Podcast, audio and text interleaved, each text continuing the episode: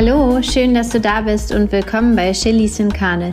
Mein Name ist Tanja Blum und ich werfe einen Blick in fremde, neue, bekannte oder auch vertraute Kochtöpfe. Mit meinen Gästen schaue ich auch gerne über den veganen Tellerrand hinaus. Los geht's! Ja, willkommen in meinem allerersten Podcast und zu meiner allerersten Podcast-Episode. Ich habe heute eine ganz tolle Gästin bei mir und zwar die Sandra. Sandra ist meine jüngste Cousine, lebt derzeit in Willingen und ist Lehrerin. Lehrerin unter anderem für Bio und Mathe, aber auch Yoga-Lehrerin seit fünf Jahren. Und sie gibt uns heute einen ganz besonderen Einblick. Ähm, das ist ein sehr persönliches Gespräch, worüber ich sehr, sehr dankbar bin, dass sie sich so geöffnet hat. Denn Sandra hatte vor zehn Jahren die Diagnose Morbus Crohn und hat sich seitdem sehr mit ihrer Gesundheit, mit Körper, Geist und Seele beschäftigt und äh, dementsprechend auch mit ihrer Ernährung. Sie ernährt sich nicht komplett vegan, ist aber Ernährungstherapeutin, frisch gebackene Ernährungstherapeutin und wir haben, wie ich finde, ein sehr inspirierendes und persönliches Gespräch geführt. Viel Spaß! Yay! guten, guten Morgen, liebe Sandra. Ich freue mich total, dass du heute hier bist. Leider nicht face to face, sondern ähm, via Internet. Du in, wie ich gerade gelernt habe, in Villingen, richtig? Ja, richtig. ich in Potsdam. Es ist noch mhm. morgens und ähm, ja, Sandra ist meine liebe Cousine, die um einiges jünger ist, nein, um ein paar Jahre jünger ist. Ja. Sie ist noch in ihren 30ern. Genau. ähm, und ich freue mich total, dass du heute dabei bist, denn wir haben ganz schön viele Parallelen, was wir so im Laufe der letzten Jahre festgestellt haben. Ähnliche Weiterbildung, ähnliche Interessen. Und das hat uns irgendwie zusammengeführt und zusammengeschweißt. Und unser Austausch, den genieße ich sehr. Und da kam ich auf die Idee, Mensch, das ist so so schön und so ähm, inspirierend. Wir müssen auch zusammen im Podcast sprechen und deswegen bist du heute hier. Vielen Dank für deine Zeit, Sandra. Ja, ich danke auch, dass ich da sein darf und ich freue mich riesig jetzt auf unseren Austausch und bin gespannt. Ja. Schön, ich freue mich auch. Wie war denn bisher dein Morgen? Hast du eine Morgenroutine so für dich, die du so jeden Morgen durchführst, um gut in den Tag zu kommen? Ja, also tatsächlich versuche ich schon jeden Morgen äh, mir so ein bisschen Zeit zu nehmen zum Meditieren. Und äh, meistens lese ich einen kleinen Text, irgendwie passend vielleicht zum Tag. Und ähm, ja, manchmal klappt es auch nicht, aber so fünf bis zehn Minuten schaffe ich es meistens so auf das Kissen oder auf die Yogamatte. Und dann gibt es ein ähm, schönes Müsli, so für den Start in den Tag und eine Dusche. Und dann kann es losgehen. Das, das Müsli interessiert mich besonders. Wie sieht, wie, ja. sie, wie sieht dein Müsli aus? Also tatsächlich mache ich es manchmal selber, also Müsli, im, also dass ich mir ein paar verschiedene Sachen röste, wenn ich dazu komme, ähm, im Backofen mit Mandeln, Haferflocken, ähm, verschiedenen anderen so Nüssen, Saaten, äh, Kokosflocken oder ich mache es ohne den Backofen ähm, und dann stelle ich mir auch so eine Mischung zusammen. Und wichtig ist, dass ich, ähm, ja, dass ich das halt immer da habe und ähm, statt normaler Milch dann Hafermilch oder Mandelmilch so nehme. Manchmal bis, mit bisschen Joghurt. Mhm. Genau, da, da kommen wir nämlich zu dem Thema, du bist ja äh, keine Veganerin. Aber ja, du, du, beschäftigst dich schon hin und wieder auch mit dem Thema vegan, einfach auch aus dem Hintergrund, ähm, dass du dich mit der Ernährung und der Gesundheit ähm, sowohl mit der, äh, was die Ernährung angeht, als auch mit der geistlichen und seelischen Gesundheit sehr viel beschäftigst. Ähm, mhm. Und da würde mich total interessieren, wie, wie dein Weg dazu ausgesehen hat bzw. aussieht. Also wie kamst du dazu, dich so doll mit der Ernährung, mit dir selbst, mit deiner Seele zu beschäftigen? Ähm, weil ich, ich selber zum Beispiel kann diese Frage so beantworten, dass das mit der Schwangerschaft kam, dass da so ein Umdenken stattfand. Mhm. Wann war bei dir so dieses, gibt es vielleicht ein Schlüsselereignis, dass du gesagt hast, so ich, ich möchte gerne was ändern, ich beschäftige mich jetzt mehr damit? Ja, doch, das gab es auf jeden Fall. Ähm, und zwar ist das jetzt über zehn Jahre her, 2011. Da ähm, war ich mitten in den Abschlussprüfungen von meinem Studium. Und in genau dieser Zeit hat sich auch so privat einfach viel geändert.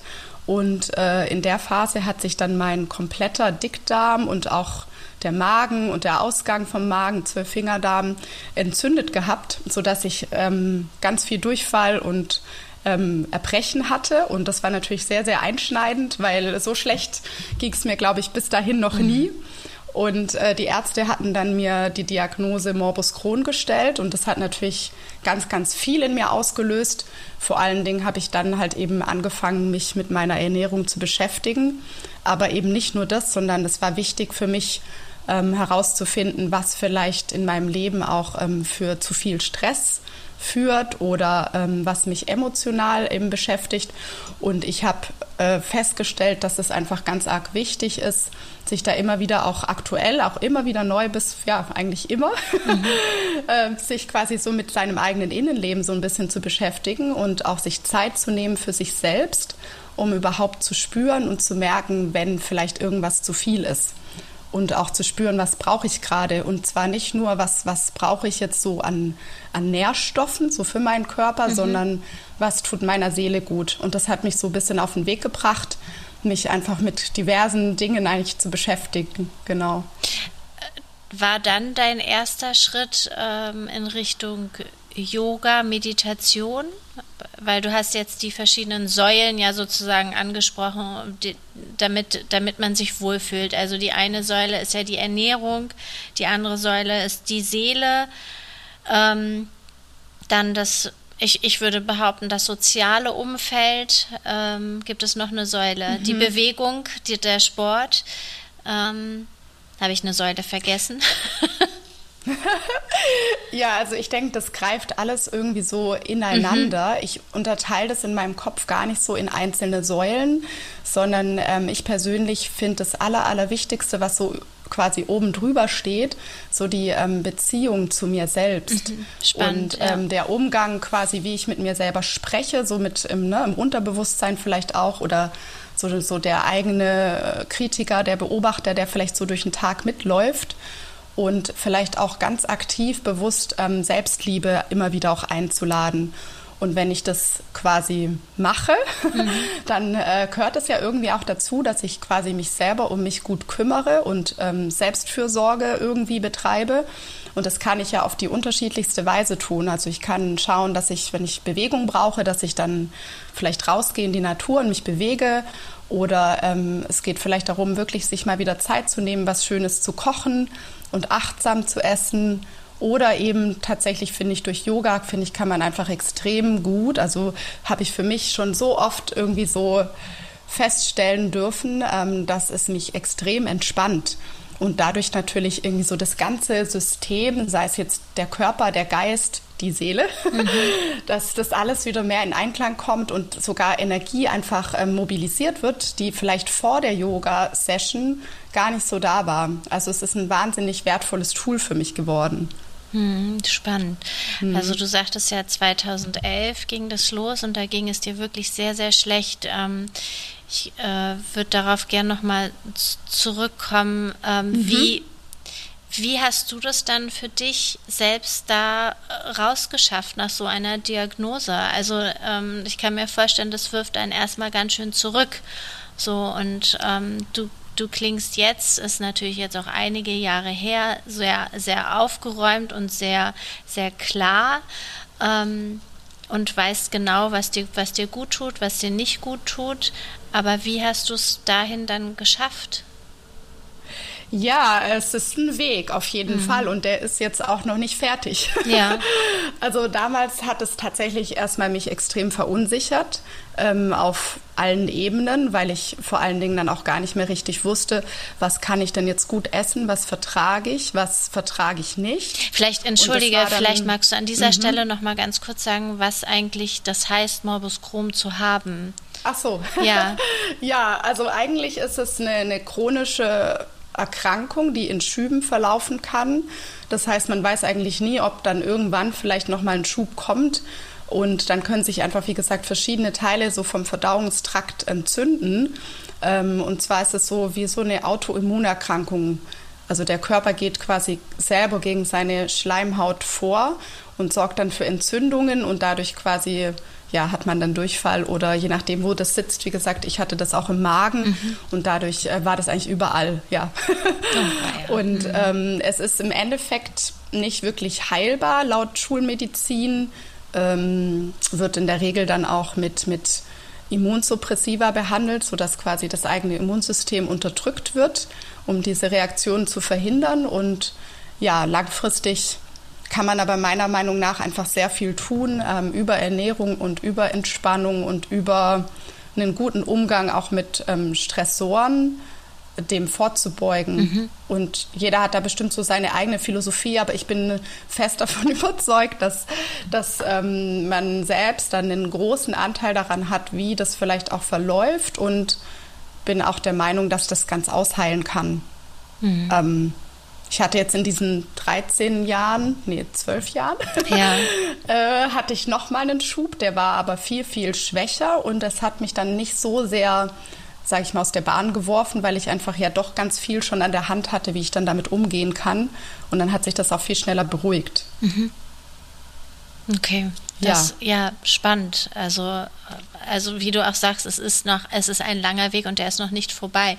Klar, man, es ist irgendwie, man muss dann kann ich mir vorstellen, also ich habe ja auch eine Immunschwäche-Krankheit und man lernt irgendwie damit dann zu leben und ähm, lernt auch seinen Körper besser kennen und weiß so ein paar Anzeichen besser mhm einzuordnen und ähm, weiß dann damit umzugehen, ne? ähm, dass, genau. der, dass, dass der Einbruch nicht so hart kommt dann. ähm. Ja, und das ist ja auch was total Wichtiges, sage ich mal, sich und seinen Körper gut zu kennen. Ja. Und ähm, dann in dem Fall vielleicht auch reagieren zu können. Da ja, hatte ich dich auch unterbrochen, ne? Das, das war eigentlich die Frage, wie hast du es dann da rausgeschafft? So, Ach so, ne? ja, stimmt. Ja, entschuldige. Ich wollte nur noch mal, dass, dass, dass, dass wir auch alle HörerInnen abholen, so, ähm, was, was bedeutet das eigentlich, das zu haben?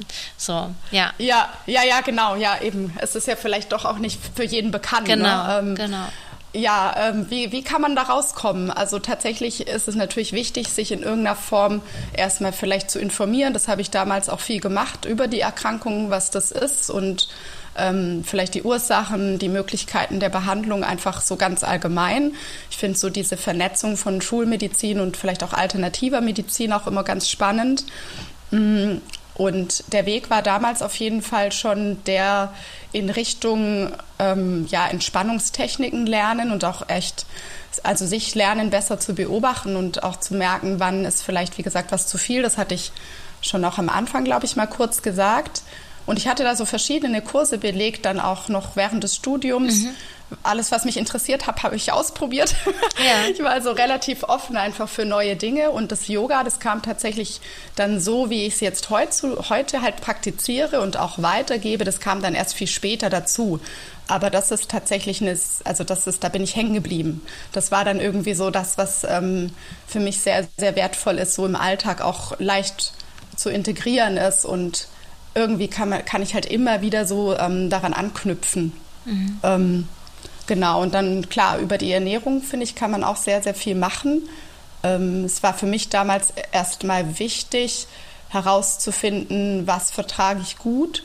Und so habe ich verschiedene Gemüsesorten erstmal für mich entdeckt, die keine Beschwerden quasi äußern. Das ist so zum Beispiel Karotten, Pastinaken, Kartoffeln, mhm. Kürbis. Also so eher so diese Wurzelgemüsesorten, die sind super bekömmlich und die machen nie Probleme. Das war dann das so ein Selbstversuch, ja. Ja, es gibt da, gibt da auch Literatur und, äh, und einfach so verschiedene Phasen, die man da mhm. unterscheidet bei der Erkrankung. Im akuten Schub soll man auf jeden Fall nichts zu sich nehmen, was schwer verdaulich ist und halt ähm, was blähend ist zum Beispiel. Also so Zwiebel, Lauch, solche Dinge sollte man dann eher weglassen. Mhm. Ähm, aber letztlich ist es mir schon auch wichtig, sehr, sehr vielfältig essen zu können. Und so ist es, finde ich, wichtig, auch immer wieder Dinge dann mit in die Ernährung reinzunehmen und einfach mal auszutesten für sich genau. Geht es, geht es nicht? In welcher Form geht es? Wie viel geht davon? Ähm, ne, anstatt es ganz wegzulassen. Ja, das, das klingt wirklich nach einem langen Weg. So immer wieder auszuprobieren. Wie, wie hast du das dann gemacht? Also hast du dann eine, eine Woche lang äh, Möhren gegessen und dann geguckt, wie es dir geht? Oder wie muss ich mir das vorstellen? hast du Ernährungstagebuch nee, also, ja. geführt? Oder ja, es ist, also ich finde, also es ist sehr schwierig, ne? Du hast natürlich recht, damals hatte ich noch nicht so viel Ahnung und ich habe das wirklich rein nach Gefühl gemacht und ganz gewiss nicht eine Woche lang nur das Gleiche gegessen. das wird ja schnell langweilig. Ähm, und äh, ja, mittlerweile mache ich es ein bisschen anders, weil ich hatte dann nach dem zweiten Schub, das war jetzt vor drei Jahren, habe ich mir selber nochmal Hilfe geholt und war bei einer Ernährungstherapeutin, mhm. die selbst auch diese Erkrankung hat ähm, und die hat mit mir gearbeitet und wirklich dann für eine vierwöchige Zeitspanne, glaube ich, empfohlen, wirklich mal alle Trigger-Lebensmittel wegzulassen. Ähm, und das geht dann in Richtung glutenfrei essen, sehr laktosearm essen, wenn man noch Milchprodukte essen kann und einigermaßen verträgt histaminarm zu essen, wenig Zucker, natürlich kein Alkohol, mhm. möglichst kein Kaffee. Also alle solche Stoffe, die irgendwo die Verdauung eigentlich antreiben oder vielleicht auch Entzündungen fördern können, einfach mal komplett wegzulassen. Und mir, ging es in dieser Zeit einfach extrem gut. Das hat sich von Tag zu Tag, sage ich Wahnsinn. mal, verbessert. Mhm. Ja, es war wirklich sehr, sehr ähm, beeindruckend auch für mich, weil ich immer gedacht habe, ah ja, okay, Gluten, das vertrage ich schon irgendwie. Mhm. Und ähm, letztlich tut es mir extrem gut, das wegzulassen. Okay. Also möglichst glutenarm zu essen. Und immer wenn ich jetzt merke, es wird vielleicht schlechter oder irgendwie ist auch im Leben einfach gerade viel Unruhe, dann vielleicht auch im Darm, das hängt ja auch häufig einfach zusammen, dann lasse ich diese Stoffe alle für eine Zeit lang wieder weg oder versuche es zumindest zu reduzieren. Mhm. Also das heißt, du ähm, isst schon... Sofort einen Effekt hat. Okay. Ja, das heißt, du isst schon auch ähm, Gluten hin und wieder, aber weißt die Anzeichen dann einzuschätzen und sagst dir dann, nee, jetzt lasse ich es wieder weg oder äh, ernährst du dich zu Hause glutenfrei und dann unterwegs ähm, funktioniert es nicht so und dann machst du deine Ausnahmen. Wie muss ich mir das vorstellen? Ja, also ich finde es sehr, sehr wichtig, dass man, dass man jetzt nicht so komplett äh, strikt mit mhm. allem vielleicht umgeht. Das passt nicht so ganz zu mir. Ähm, aber wenn ich die Möglichkeit habe, quasi darauf zu achten, äh, dann versuche ich das schon zu machen. Und das geht natürlich zu Hause am allerbesten. Und ich finde, es gibt einfach extrem viele gute Alternativen mittlerweile auch, um dieses Gluten im Prinzip zu umgehen. Ähm, und so, so finde ich einfach so als zum Beispiel als Beilage oder für die Kohlenhydrate, vielleicht bei einer warmen Mahlzeit, da versuche ich tatsächlich halt eher auf Reis oder Quinoa oder Kartoffeln. Mhm oder solche Dinge eben zurückzugreifen oder einfach mehr Linsen mal zu essen, ähm, anstatt halt Nudeln mhm. zu machen. Und das habe ich früher natürlich ganz, ganz viel gemacht. Ja, verstehe ich. Im Studium so, eine Nudeln mit Soße ist so die, die Mahlzeit. Ja, dreimal am Tag. Irgendwie so ungefähr, äh, die man schnell zubereitet. Und das, das kann ich, finde ich, zu Hause einfach sehr gut umgehen. Mhm. Oder abends statt halt einem Brot dann vielleicht doch eher einen Salat zu essen mit irgendwie ein paar schönen Beilagen oder noch eine Suppe schnell zu machen. Das ähm, ist für mich halt eine viel bessere Mahlzeit als ein belegtes Brot mit Gluten. Ja, aber da denke ich auch, dass, also ich finde es Wahnsinn, wie du das für dich so umgestellt hast. Ähm, der Weg dahin, den stelle ich mir äh, schwer vor, weil ne, aus dieser Gewohnheit, ähm, ach, ich mache mir jetzt mal schnell Nudeln, ähm, zu, zu einem, ich, ich weiche jetzt erstmal mein Quinoa ein oder irgendwie meine Linsen. Mhm. Ähm, wie lange hat der Prozess gedauert, dass du jetzt auf diesem ganz normalen Weg für dich bist, ja, dann mache ich mir jetzt die Kartoffeln und so. Das ist ja alles so zu einer Selbstverständlichkeit, so höre ich das raus mhm. geworden. Und, und auch eine gewisse Leichtigkeit bringt es jetzt mit. Aber ich kann mir vorstellen, dass es am Anfang eben nicht so leicht war. Hast du da irgendwie einen, einen Trick, ähm, den du weitergeben kannst, wie man seine Ernährungsgewohnheit so umstellen kann, dass sie dann auch wirklich langfristig bleibt und dass man nicht mehr irgendwie so sich schwer damit tut? Ähm, ja, also äh, für mich sind manche Dinge auch weiterhin schwer. Mhm. Zum Beispiel den Kaffee irgendwie zu reduzieren oder wegzulassen. Das ist für mich tatsächlich echt ähm, schwierig. Auch wenn es da ja auch ein paar Alternativen gibt, die mir aber dann halt zum Beispiel nicht so gut schmecken. Mhm. Ähm, ja, und so hat wahrscheinlich jeder auch so ein paar Dinge, für die, also für, ne, wo es einfach schwierig ist, das vielleicht umzustellen. Und mir hat damals tatsächlich ähm, diese Ernährungstherapie, die über drei Monate ging, sehr geholfen, weil ich musste quasi alle zwei Wochen wie so einen kleinen Bericht erstatten, ja. wie es geklappt hat. Und ähm, dadurch quasi war ich da nicht so ganz auf mich alleine gestellt. Und das andere war, dass ich quasi auch über diese Therapie, und das war mir davor, glaube ich, gar nicht ganz so präsent, eine sehr, sehr, sehr lange Liste von Lebensmitteln bekommen habe, die ich ohne Probleme essen darf. Mhm. Und äh, früher, zum Beispiel direkt nach der Diagnose, dachte ich, okay, jetzt muss ich meine komplette Auswahl extrem reduzieren. Panik. Und dann, mhm. ja, da kommt schon so dieses ja. Gefühl, oh, ich bin eingeschränkt, ich möchte ja. das nicht, ich will hier Spaß haben und das Essen genießen.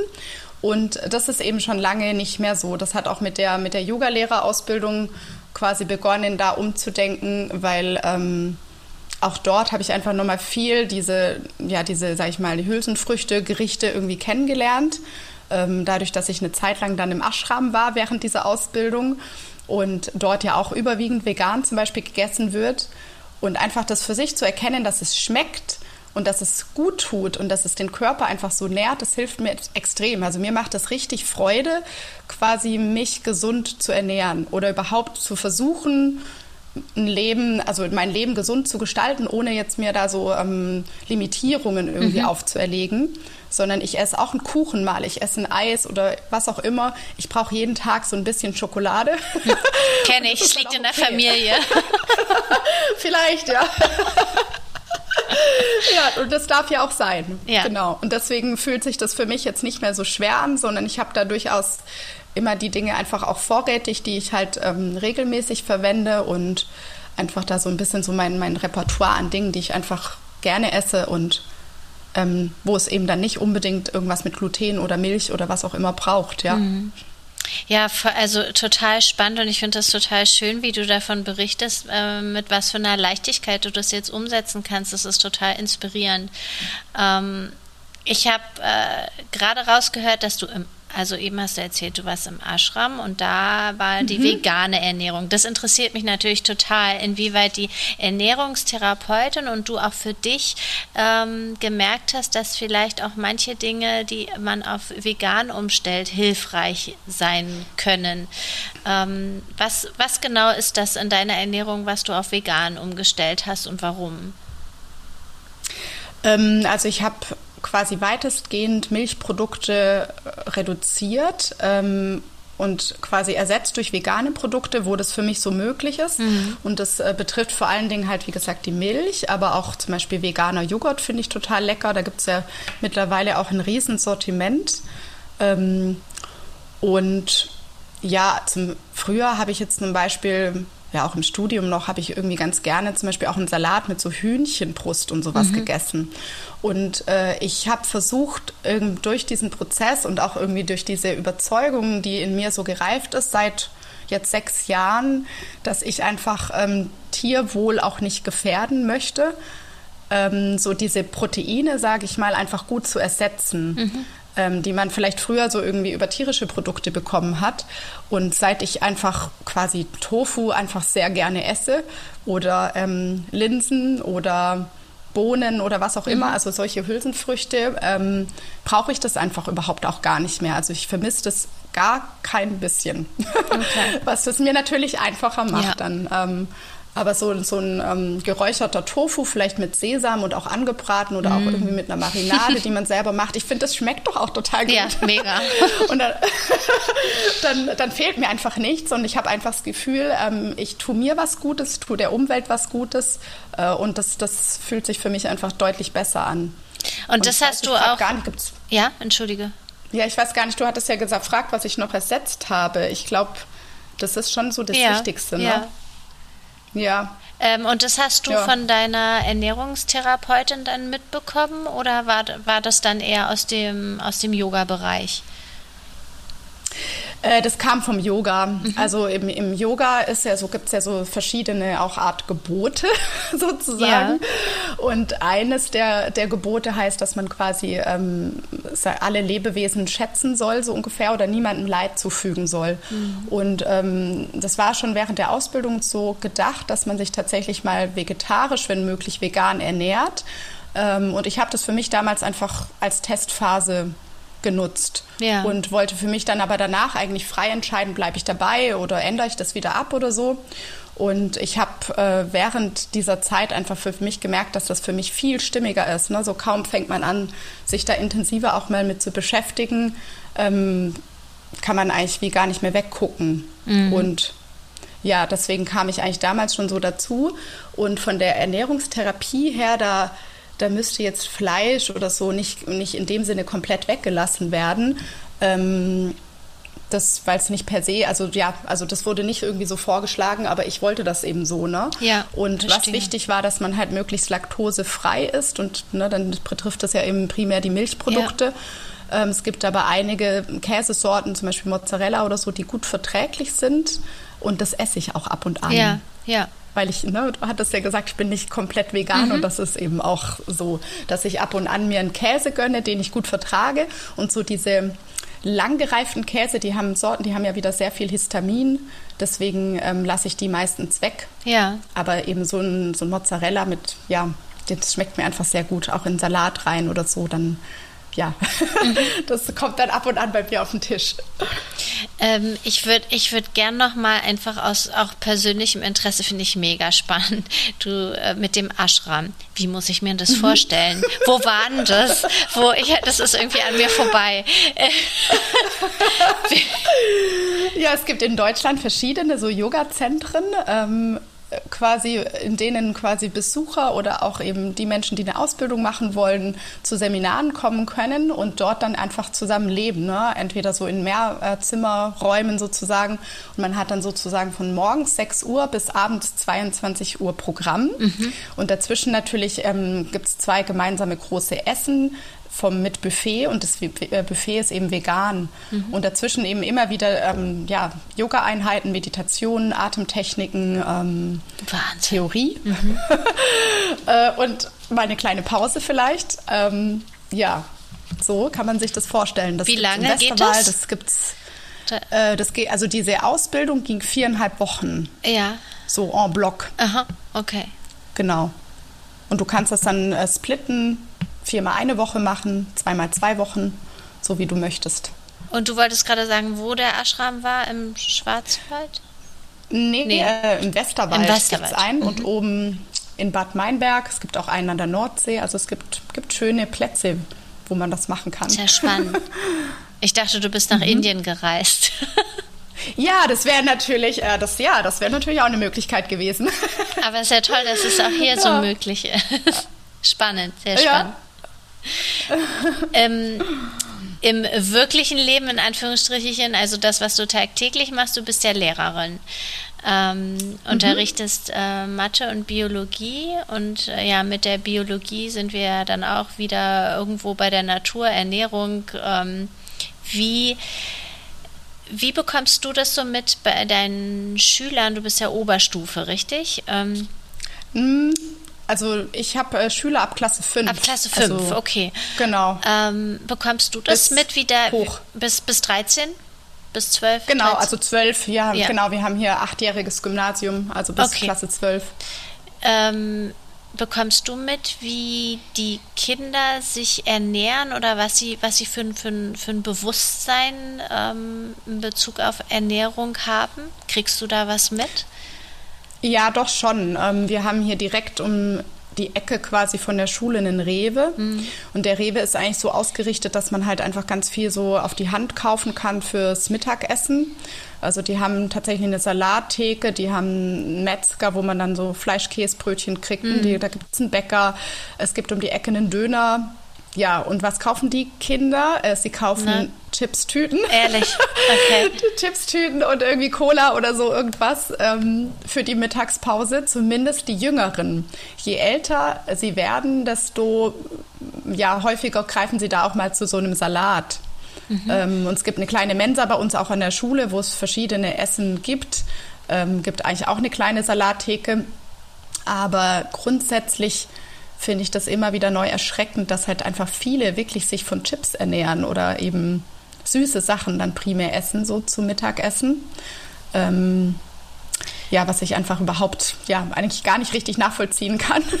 Wird es innerhalb deines Faches oder in der Schule überhaupt irgendwie in einer Weise ähm, durchgenommen, die, die gesunde, vollwertige Ernährung? Ist das Thema? Ja, doch, das ist schon Thema. Man macht das in Klasse 7 ähm, in Biologie. Das Thema quasi Ernährung und Verdauung. Und da wird natürlich viel darüber gesprochen, was ist gesund und was braucht der Körper und wie viel braucht er davon und warum braucht er das. Ähm, aber ich beobachte so für mich, dass das quasi fast noch ähm, ja, nee, zu früh kann man nicht sagen. Es ist schon gut, dass wir das da machen. Aber die Kinder quasi, die, die gucken viel mehr danach, was ist vielleicht der Freund oder die Freundin ähm, in der Mittagspause und daran orientieren sie sich natürlich mhm. auch für das, was sie essen wollen. Und was daheim gekocht wird, können sie ja auch nicht wirklich gut beeinflussen ne, in dem Alter, sodass quasi so dieses eigenständige sich für sich kümmern und einsetzen und das Essen vielleicht, was wirklich gut ist, häufig finde ich erst später einsetzt, also vielleicht mit 16 oder so dann. Mhm. Ähm, und dann ist klar, gibt es total viele Unterschiede. Ich meine, die einen, die so oder so immer irgendwie vielleicht auch ein gesundes Vesper von zu Hause mitbekommen, ähm, die anderen, die halt eben gar kein Vesper bekommen und sich dann irgendwie immer was kaufen sollen. Mhm. Von dem her, also ich finde es ein sehr, sehr wichtiges Thema für die Schule. Wichtig wäre wahrscheinlich auch die Eltern irgendwie mit mehr ins Boot zu holen. Ja. Und mir persönlich wäre es eigentlich wichtig, wenn sich dieses Thema vielleicht auch nochmal vertieft, dann weiter oben halt im Bildungsplan wiederholen würde, was allerdings eigentlich nicht der Fall ist. Ähm, sodass es halt nicht nochmal aufgegriffen wird. Weil so diese Selbstreflexion, die halt quasi ja, junge Menschen ja auch erst quasi lernen, vielleicht beim Älterwerden, ähm, die finde ich im, im, ja, in Bezug auf Ernährungsverhalten und generell, was esse ich, wie esse ich, wann esse ich, wieso mhm. esse ich, die finde ich einfach super wichtig. Total. Damit es ja. quasi anknüpft an deren Leben. Ne? Ja, genau. Und nicht einfach nur die Theorie zur gesunden Ernährung, weil das wissen die Schüler schon, was gesund ja. ist. Ja. Ich bin gerade ein bisschen abgelenkt, weil ich meine Tochter höre. Ich Ah, ja, ich höre sie auch. Ja, du hörst sie auch. Schön, dann hört man sie jetzt, dann hören sie jetzt alle. ja, die kleine Maus ist nämlich krank. Ähm, ja. Ja. Eigentlich in der Kita. Ja, das Thema Ernährung in der Schule und, das, und Ernährung und Kinder, das, das äh, beschäftigt mich auch äh, in meinem Beruf ja total. Und ich, hab, ich war mhm. jetzt im Dezember auf einem ähm, Projekttag von der, von der Schule aus und habe da ähm, vegan unterrichtet, vegane, äh, gesunde Ernährung mm. und habe da mhm. halt gemerkt, dass da so gar kein Bezug ist. Also ähm, das war wirklich ähm, ein bisschen erschreckend. Ich, ich habe irgendwie gedacht, dass, dass die, die Kinder schon mehr irgendwie auch zu Hause mal gekocht haben und wissen, was gesund ist. Und es war wenig vorhanden. Und da habe ich gedacht, ach, das ist so wichtig, da schon früh irgendwie anzufangen.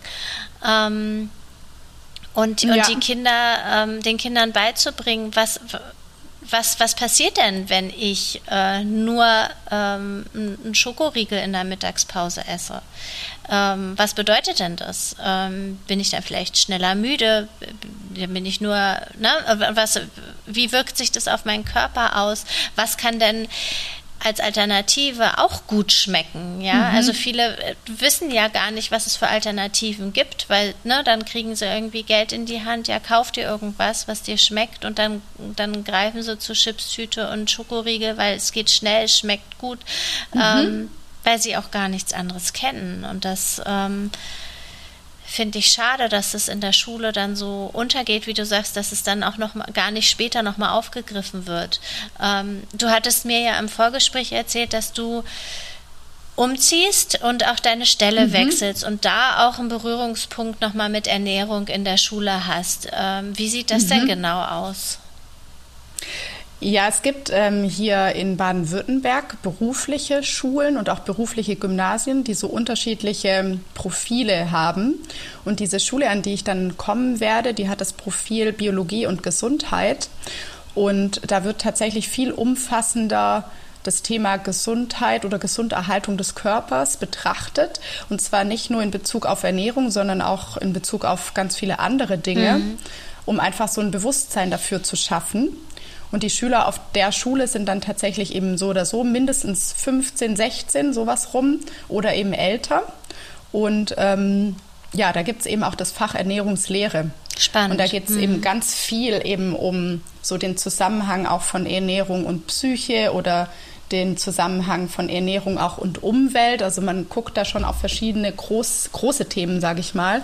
Und es geht auch darum, wirklich um, um Vorbeugung oder Prävention von vielleicht Erkrankungen, die einfach sage ich mal, in so westlichen Ländern auch sehr häufig eben vorkommen, wie alle Kreislauferkrankungen oder auch Krebs, was man da vielleicht mit Hilfe der Ernährung eben schon bewirken kann. Mhm. Und das finde ich mega spannend, weil das darf ich dann unterrichten. Toll, toll. Und da freue ich mich total drauf, ja. Warum gibt es das nicht an allen Schulen? Wie kommt es, dass es da nur unterrichtet wird? Ja, also ich meine, es gibt halt einfach verschiedene Fachrichtungen. Also es gibt ja auch so Wirtschaftsgymnasien hm. oder ähm, die dann halt mehr so ins Kaufmännische eben zum Beispiel gehen. Und dieses Profil, das ist gar nicht so häufig tatsächlich, glaube ich, vertreten. Das weiß ich aber gar nicht so genau. Ähm, ich persönlich wusste noch nicht mal, dass es das gibt, aber ich weiß auf jeden Fall, dass es in Bayern auch sehr viel schon gemacht wird in solchen Fachoberschulen. Und ja, wer weiß, vielleicht ist das auch so ja ein Anfang von was. Vielleicht Absolut. entwickelt sich das noch mehr. Ne? Das wäre natürlich total schön, wenn das ähm, auch in den Schulen quasi nochmal Thema oder Bildungsplaninhalt sein könnte, die vielleicht eine ganz andere Fachrichtung haben, weil es ja irgendwie schon in gewisser Weise Allgemeinbildung ist. Ne? Ja, Und also jeder die Chance haben sollte dazu, sowas mal zu lernen. Ja, ich würde, äh, es ist, es ist einfach. Ähm essentiell für, de, für, für, für das Leben, für dein eigenes Leben, oder? Mhm. Also mhm. Ähm, ich würde ja auch einen Schritt weiter gehen als nur Allgemeinbildung, ne? Weil das ist einfach, ähm, es geht da um den eigenen Körper, um die eigene Gesundheit, mhm. ähm, was einfach mit am wichtigsten ist, ja. Ja, tagtäglich, ne? Also ja. du hast recht, es geht darüber hinaus, weil es geht ja nicht nur um, um das Wissen darüber, sondern vielleicht auch um die, die Praxis mhm. und die, die Erfahrungen, die man selber machen kann, wenn man vielleicht einmal eine andere Ernährungsweise auch ausprobiert oder wenn man mal wirklich so ein Ernährungstagebuch eben dann macht, ja. um einfach mal zu beobachten, wie esse ich denn, wann esse ich, mit wem, warum. Eben das, was ich gerade meine, das finde ich so extrem wichtig, das so zu verknüpfen mit den eigenen Erfahrungen, um dann vielleicht auch in ein Umdenken irgendwann zu kommen. Ja, ja. Ja, ich, also das, das löst bei mir auch wieder so aus, dass ich so überlege, wie können wir ähm, das verändern? Ja, also ähm, das ist auf jeden Fall ein, ein, total wichtiger Weg. Und dann denke ich aber wieder, dann gehen die Schüler, Schülerinnen nach Hause und treffen aber auf eine Familie, die damit nicht so viel am Hut hat. Ja, das ähm, ist mhm. ja nicht vorausgesetzt, dass es dann zu Hause gesund weitergeht. Ähm, wie kommt man dann an die Familien ran ja. und sagt, unterstützt doch bitte eure Kinder, ähm, dass indem das, was sie in der Schule gelernt haben, das vielleicht auch zu Hause anwenden, damit das eine runde Sache wird. Ähm, gibt es da bestimmte ähm, Elterninformationsveranstaltungen oder wie hast du eine Idee, wie man da weitergehen könnte? Ja, also bisher gibt es diese Informationsveranstaltungen bei uns zumindest nicht. Ich könnte mir vorstellen, dass es das an manchen Schulen so als Projekt vielleicht auch schon gibt. Ähm, und das ist auf jeden Fall das, was, was ich auch denke, was es braucht. Also diese mhm. Kombination von ähm, dem Unterricht mit den Schülern und dort vielleicht auch, wie gesagt, Praxis. Also mein Wunsch wäre eigentlich, dass jede Schule irgendwie eine Lehrküche hat. Das ist ja in der Regel bei den weiterführenden Schulen auch nicht automatisch der Fall. Also bei uns in der Schule gibt es sowas zum Beispiel nicht.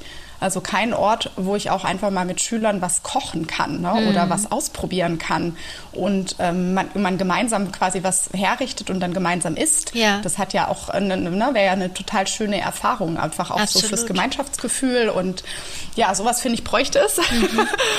ähm, plus dann eben die Eltern ähm, Informationsabende vielleicht und ja, ich denke mal, allein quasi da punktuell immer wieder solche Erfahrungen machen zu können, weil zum Beispiel der Kurs über mehrere Jahre läuft, also oder halt auch ne, mehr gemacht wird in Richtung Kochen, ähm, sorgt ja dafür, dass vielleicht die jungen Menschen dann zumindest, wenn sie nicht mehr zu Hause wohnen, äh, zu einer Ernährung vielleicht auch finden oder die so gestalten, ähm, wie sie halt gut wäre für sie dann. Ne? Mhm. Ähm, ich finde, das ist dann ist schon sehr, sehr viel gewonnen, weil ähm, ja, junge Körper, sag ich mal, verzeihen auch sehr viel. Ja. Wenn die dann ähm, ja, sich nicht so gesund ernähren, dann ist es ähm, noch nicht so tragisch. Aber wenn sie dann vielleicht mit 20 spätestens anfangen, mehr in Richtung gesunde Ernährung zu machen, dann ist das schon, ist das schon sehr viel wert, meiner mhm. Meinung nach. Ja. Ja, also kleine Schritte vielleicht gehen. ja. Ja, und manche stimmt. Dinge lassen sich so leicht integrieren. Ne? Das können vielleicht Familien ja dann auch übernehmen, ne? genau. ne? wenn man wirklich einfach ganz praktische Tipps an die Hand gibt, wie ähm, zum Beispiel irgendwelche Saaten oder ne, irgendwelche Kerne so irgendwie auf über einen Salat oder ein Essen reinmachen, irgendwie so, dass mhm. was halt einfach ist. Ne? Ja, stimmt. Ja, manchmal reicht ja. es schon, wenn man irgendwie was Gesundes drüber streut. Mhm. ja, also wirklich. Das klingt voll gut. ja, also wenn ja. es dann abends mal schnell gehen muss, dann äh, ist es bei mir auch manchmal die, die vegane TK-Pizza, ja, aber die pimpe ich mir dann. Dann schnippe genau, ich mir noch genau, schnell die Paprika pimpen. drüber, äh, dann mache ich mir dann ähm, ein paar Hefeflocken, Flocken, ein paar Saaten drüber, ein paar Kürbiskerne und äh, vielleicht mhm. noch einen Rest ähm, Feldsalat, äh, ja, und dann habe ich irgendwie schon so, so, so eine bessere Geschichte als nur die TK-Pizza und fühle mich dann auch nicht ganz so ja, ja, unbedingt. Ne? Und du machst ja auch viel mit, mit ähm, so Meal Prep. Genau. Und ich denke, ne, wenn man diese, dieses Wissen noch mal mehr so ne, verbreitet, dann kann man ja Familien da auch ganz gut mit unterstützen, ja. indem sie ne, nicht diesen Berg sehen, okay, ich muss jetzt hier wieder ein frisches genau, Essen zubereiten genau. und da und dort und irgendwie fehlt es an der Zeit. Ne? Und ja ähm, der Energie vielleicht auch manchmal und dann wird es wieder nicht gegessen oder wie auch immer. Mhm. Ähm, und einfach so in diesem, ne, in dieses Umdenken zu kommen, wie kann ich denn mir den Alltag dann auch mit Kindern äh, entlasten und trotzdem gesund essen. Ich glaube, da gibt es so viele wertvolle Tipps, die einfach teilweise einfach noch nicht an dem Mann sind, sozusagen. Ja, ja. Oder der Frau. Apropos, ja. da fällt mir doch die Frage ein, was ist denn in mhm. deinem Vorratsschrank und in deinem oder in deinem Kühlschrank immer da? So, weil wir jetzt gerade auf Meal Prep auch ähm, zu sprechen kamen, gibt es da sowas, wo du sagst, das, das muss immer da sein, damit ich mir schnell irgendwas Gesundes, Cooles zaubern kann? Ja, also ähm, ich bin, um ehrlich zu sein, nicht so der Meal Prepper, weil ich ja selber jetzt keine Kinder habe und dementsprechend irgendwie nur gucken muss, dass ich mich gut erstmal ja. ernähre. Ja. Das macht, glaube ich, schon vieles einfacher, ähm, so dass ich häufig nicht so eine Vorrats, also so vor, vorauskoche, mhm. ne? so meine ich. Aber was ich auf jeden Fall immer da habe, was mir super wichtig ist, ist frisches Gemüse ähm, en masse. Mhm. Also das, das in meinem Kühlschrank immer zu finden, so dass ich einfach, ähm, ja, einfach da viel da habe, weil ich weiß, dass das eben meinem Darm auch sehr gut tut. Ja. Und äh, was ich so versuche mehr noch da zu haben, wären zum Beispiel Kräuter. Da könnte ich, glaube ich, noch deutlich mehr ähm, ja, Kräuter, frische Kräuter irgendwie mit einbauen. Mm. Und ansonsten habe ich meistens auch im Kühlschrank so fermentierte Sachen. Ah, spannend. Das habe ich auch mhm. erst seit einem Jahr oder so mit aufgenommen in die Ernährung, um das mal zu testen, weil mich das mittlerweile auch sehr überzeugt, dass das einfach gut ist. Absolut, für den ähm, Darm einfach perfekt, ja. Ja, ja total. Und ansonsten habe ich halt so von diesen Trockensachen so, ne, für, ich habe so wie so eine Müsli-Bar, wo Leinsamen sind, wo irgendwie Sonnenblumenkerne sind, wo Mandeln sind, also diese Sachen. Ähm, Haferflocken, ähm, da bin ich immer gut ausgerüstet. Mhm. Und so an Trockensachen habe ich halt immer so Vollkornreis und rote Linsen, gelbe Linsen, Tofu habe ich auch immer da. Also so wirklich, dass das quasi ja, oder Kokosmilch, gesunde Öle finde ich auch super mhm. wichtig. Was hast du da so? Da. Was ist dein Liebling? Also, ja, so vom Geschmacklichen her mag ich tatsächlich trotz allem immer am liebsten das Olivenöl, mhm. ähm, was aber auch gesund ist. Ja. Von dem her ist es auch nicht so verkehrt. Und ich versuche ab und an mal so ein bisschen Leinöl zu verwenden. Mhm. Ähm, das habe ich auch da. Das schmeckt mir nicht so gut. Oh, dann hast aber du nicht das Richtige. Wirklich, da gibt ja, es solche Quali ja, da gibt es solche Qualitätsunterschiede. Es gibt, also das äh, mache ich dann hier nach dem Podcast oder ich schreibe es in die Show Notes. Es gibt halt, muss ich raussuchen, es gibt tatsächlich ein Öl, was, was ich, was ich empfehle, es kommt aus dem Spreewald und das bestelle ich ah, auch direkt ähm, bei der Ölmühle selbst, ähm, also wo die das herstellen. Ja.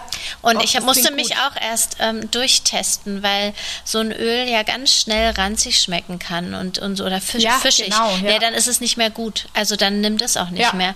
Und es gehört auch in den Kühlschrank und ähm, am besten immer nur die kleinste Menge kaufen ähm, und man kann es einfrieren. Also ich kaufe dann irgendwie zehn kleine Flaschen ah.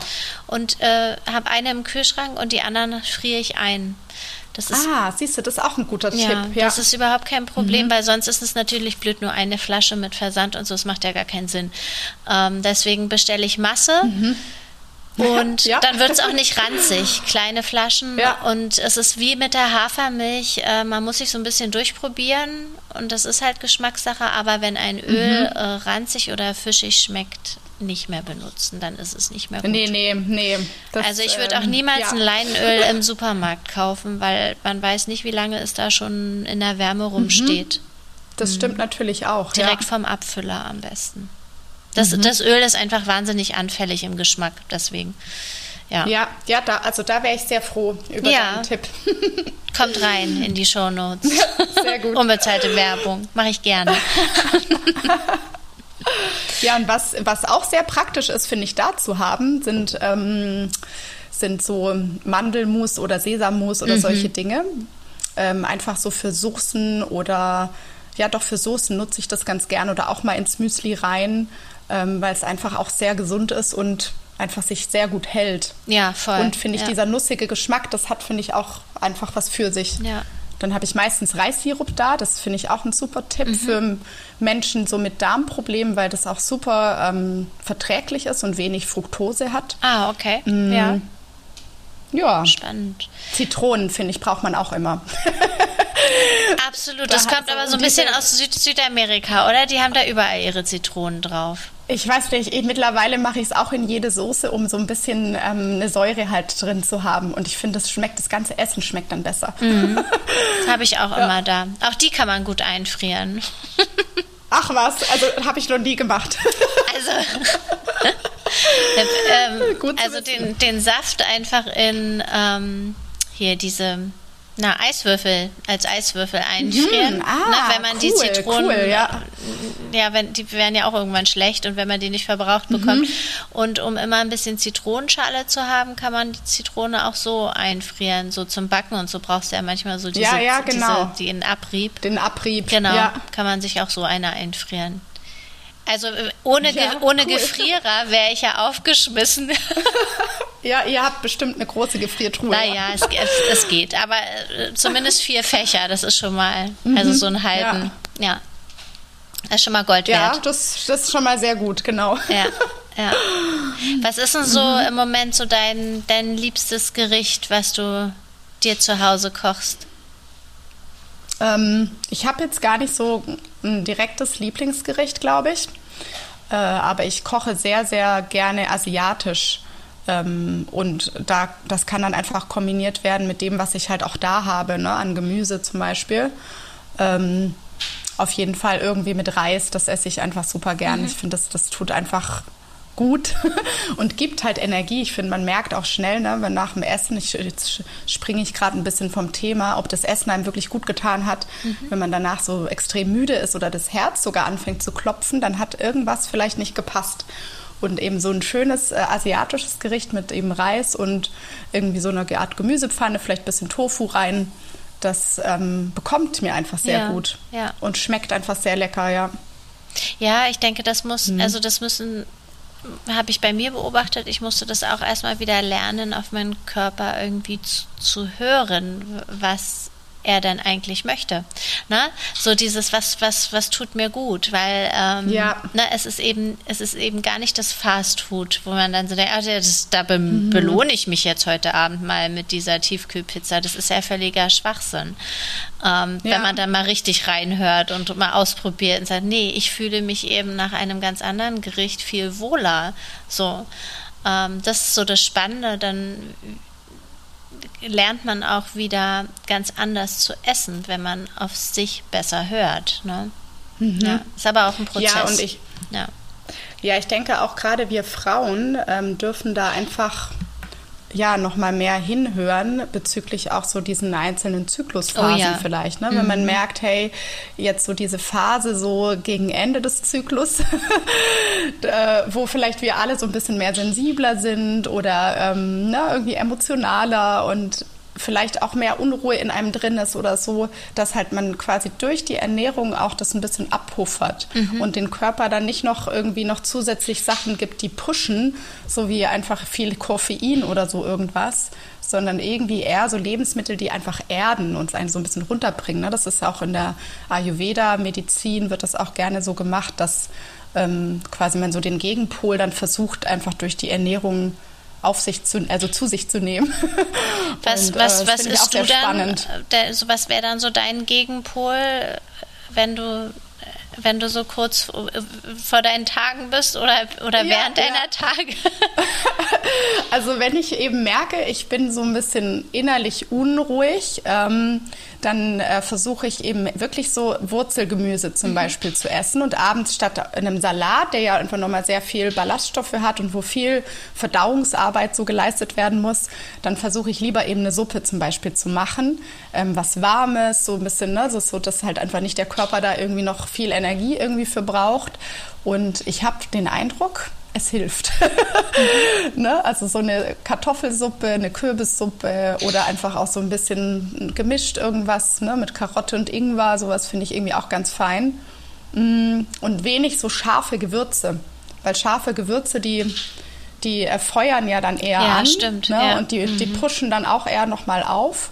Und ähm, ja, das lasse ich dann eher weg aber es vertrage ich auch nicht so gut.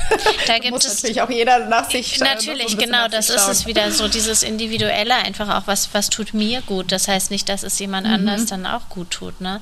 Ähm, da da habe ich, das schreibe ich vielleicht auch noch in die Show Notes, da gibt es ein tolles Buch für, ähm, ich weiß jetzt gerade gar nicht, wie das heißt, aber das geht genau darauf ein, auf die ähm, weibliche Ernährung zu, zu mm. den bestimmten Tagen im Monat, ähm, wann ernähre ich mich wie am besten, was könnte mir gut tun, was unterstützt. Ähm, kann ich dir auch nochmal schicken. Das ist ein schönes Buch. Ja. Auch optisch sehr hübsch. ja, das ist auf jeden Fall ein Thema, mit dem ich mich noch nicht so intensiv beschäftigt habe. Ja. Ähm, ich finde es aber sehr, sehr spannend und ein paar Sachen habe ich auch so ein paar Podcasts mal zugehört, ähm, wie wir uns da einfach gut unterstützen können. Ja. Also welche, sage ich mal, fünf Dinge man beachten muss vielleicht auch im kompletten Zyklus, damit einfach diese Hormonbalance einfach auch ähm, genau. ja, leichter vom ja. Körper hergestellt werden ja. kann. Ja. Hm. Oh, Sandra, ich merke schon, wir haben ähm, so viele Themen noch. Wir müssen Folge 2 noch machen. Ja, vielleicht. Wer wir, weiß. wir können uns ja mit, mit genau diesem Thema, mit dem wir jetzt abschließen, so der weibliche Zyklus und die äh, Ernährung, die damit zusammenhängt, ähm, befassen wir uns nochmal und dann treffen wir uns nochmal. ja, total gerne. Also ich, ich bin dabei. cool. So machen wir das. Dann, ähm, ja, ich, ich verabschiede mich und danke dir von Herzen, dass du dabei warst, so viel Input hier gegeben hast, so viel Inspiration. Es war wundervoll, dir zuzuhören. Ähm, ich mhm. nehme ganz viel mit und freue mich total, dass wir hier zusammengekommen sind. Oh, ja, und ich danke dir auch sehr von Herzen, dass du ja, mich angefragt hast sozusagen. Es hat sehr viel Freude gemacht, mich mit dir auszutauschen. Ja, Schön. danke. Danke dir. Hm.